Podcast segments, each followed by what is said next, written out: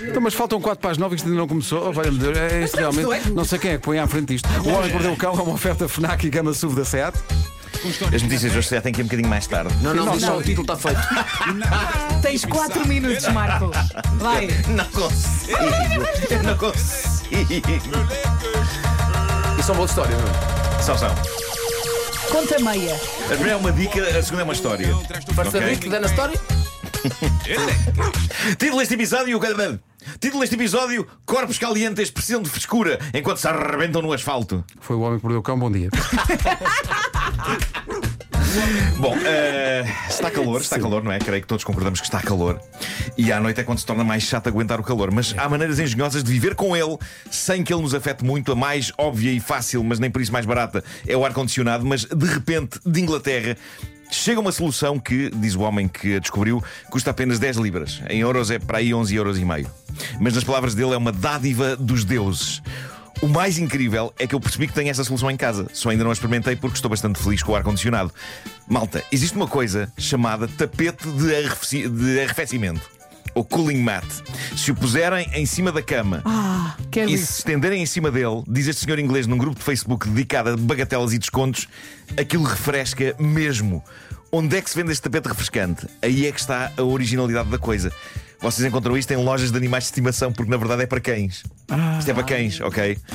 Eh, Oh, Pedro, encomenda aí 4. mas a Não, é lógica, já. a lógica deste senhor é bastante válida. É que se funciona com cães, Claro. porque não há de funcionar com seres humanos. E ele diz que funciona mesmo. O tapete de arrefecimento tem 90 por 70 centímetros.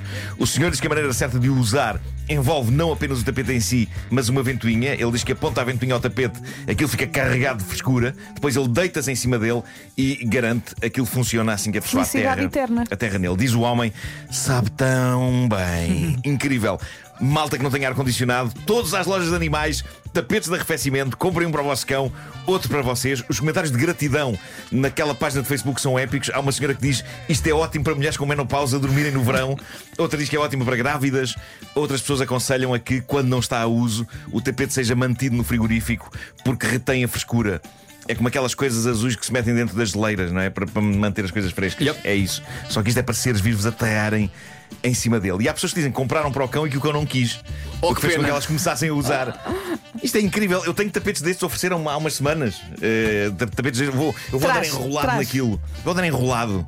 Eh, porque as minhas, as minhas cadelas não vão meter a bola com aquilo, eu acho. Porque elas são rafeiras, mas são muito finas. Sítio onde elas se deitem tem de ser fofo. Tem exigências a esse nível. Agora, tapetes rasinhos no chão, não. Não vão à bola. Já estou com aqui isso. a ver. Bom. 9,95. Mais uma história de vida de um ouvinte nosso, desta vez um moço que no Reddit do Homem que Mordeu o Cão assina TJBV91. Esta memória traumática é dos primeiros meses de carta de condução deste amigo. Diz ele, lá tinha eu acabado de tirar a carta de condução e à espera que os meus pais me oferecessem o primeiro carro, mas, com muita esperteza deles, deixaram que me fosse habituando a esta nova vida de condutor, andando às vezes com o carro da minha mãe, sempre que ela não precisava dele.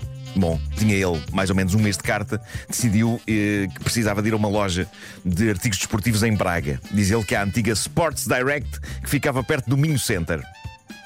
Pessoal de Braga, vais, tu conheces Braga com a palma da tua mão. Ah, mas já não és do tempo da Sports Direct. Ah, não. Pronto. Pedi então o carro à minha mãe, diz ele, e lá consegui. Diz o nosso ouvinte, mal cheguei à loja, tinha Ah, um lugar. O Mingo Center, já sei onde é que é. Tinha um lugar mesmo em frente à porta da loja, coloquei lá o carro, saí, fui à loja, não demorei mais de 10 minutos. Quando, quando, ele, quando ele sai da loja, ba- basicamente encontrou uma surpresa à espera dele. Diz ele: Não é que quando sai da loja tinha outro carro estacionado no meu lugar. Comecei logo a imaginar que tinham roubado o carro ou que estava a alucinar e que não tinha estacionado ali. Passados uns segundos, começa a haver uma pequena confusão do outro lado da rua, uma estrada nacional com muita circulação, e havia alguns senhores a olhar para um carro que tinha a sua traseira dentro do muro de uma moradia. Ui, alguém não travou o Caros carro. ouvintes, este é o momento da história deste nosso ouvinte em que se calhar tenho de fornecer um pedaço de informação que retive em nome de não ser spoiler cedo demais. Parece que os lugares de estacionamento em frente a esta loja de artigos desportivos ficavam numa rampa razoavelmente coitado. inclinada e talvez isto explique a descoberta que o nosso ouvinte fez a seguir sobre o carro que estava enfaixado no muro de uma moradia. Diz ele: Sim, sim, era o meu carro. Meu não, minha pobre mãe. Devo-me ter esquecido o travão de mão, digo eu. Diz Devo? ele. Eu gosto que ele duvide, Diz exato. ele e diz o bairro inteiro. Ah, uma citação. Obrigado.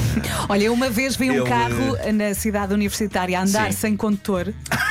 E eu pensei, o Isso é sempre giro quando que é acontece. que se está a passar aqui? Mas por acaso ficou Podia bem. ser um carro moderno. Eh, Ficou em cima do passeio, parecia que estava num stand, assim, meio de lado, estás a ver? E eu, bem, correu Às vezes é bem. estranho Bom, quando vês ele- aqui carros ingleses Sim. e de repente olhas. Ah, é "Quem verdade, está- é. Já está, o volante está do outro lado.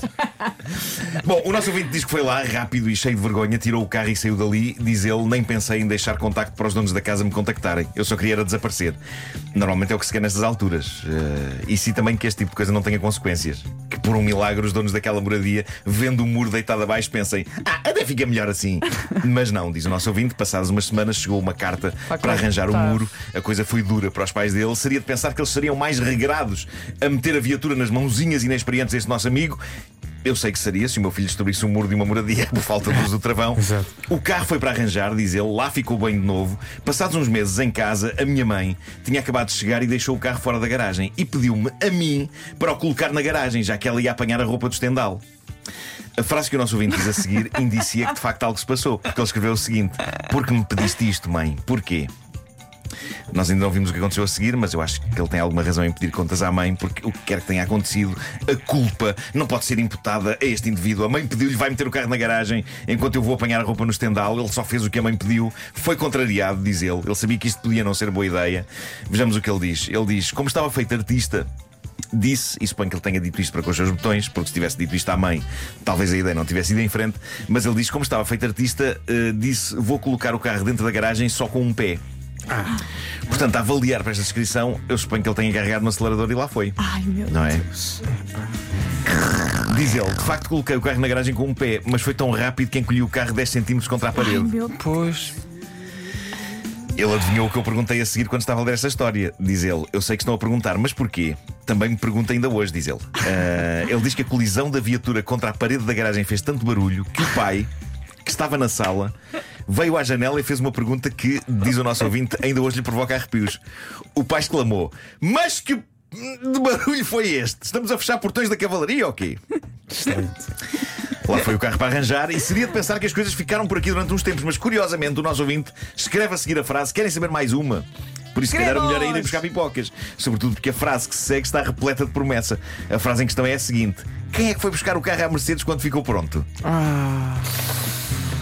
Não, o que eu acho extraordinário nesta história, e ao mesmo tempo comovente, é a inabalável fé daqueles pais no talento do filho para conduzir. É a melhor pessoa para tratar disso. Fé que claramente ele próprio não tinha. Portanto, ele enfaixou-se na parede da garagem, o carro vai para arranjar Quem e os pais dizem: vai lá buscar o carro à oficina, vá. E diz ele: porque eu, porque eu. Ele, ele tem consciência. Não, claro. Porque eu, eu percebo esta angústia dele, ele não queria, os pais já deviam saber. Lá vou eu buscar o carro, diz ele. À saída do mecânico há uma passadeira. Olho para um lado, olho para o outro, nada. É seguro sair, pensei eu, e era mesmo. O problema foi que não reparei que o carro que tinha passado tinha parado na passadeira. Portanto, diz o nosso ouvinte, eu entro na estrada e pumbo uma traseirada no carro da frente. É, pá. Que Pá, isto artista. é incrível, isto é extraordinário. Que artista. A mim dá-me pena. O positivo disto, diz ele, foi só dar a volta e voltar ao mecânico. Pá, essa Ele é o melhor cliente da garagem. Pá, E tendo em conta a marca, não deve ter. É, pá, que maravilha. Ele já, já- eu estou a imaginá-lo a bater e ficar resignado. Tipo, e ele, olha. bom, Uma quarta-feira. vamos embora. É a minha vida, pá. Isto é a Uh, minha diz vida. ele, uh, lado negativo disto, demorei mais uns tempos a ter um carro uh, dos meus pais. Eu, se fosse pai dele, se calhar esperava uns 20 anos uh, até lhe pôr um carro nas mãos. Ele diz que, no entanto, 13 anos depois não teve mais nenhum acidente. Pá, eu adoraria que ele tivesse juntado a isto as palavras, porque também nunca mais peguei num carro. Mas, mas não, não, não. Acho que ele agora conduz bem. É, pá, Bola. que épico. Quem é que há de ir buscar o carro? Opa, manda ao miúdo, pá. O miúdo, o mesmo miúdo que enfaixou o carro contra a parede da garagem. sim, sim. Então, isso já passou um dia só. O Homem Mordeu o Cão foi uma oferta FNAC.pt, uma janela aberta para todas as novidades e também uma oferta gama SUV da SEAT, agora com condições imperdíveis em SEAT.pt.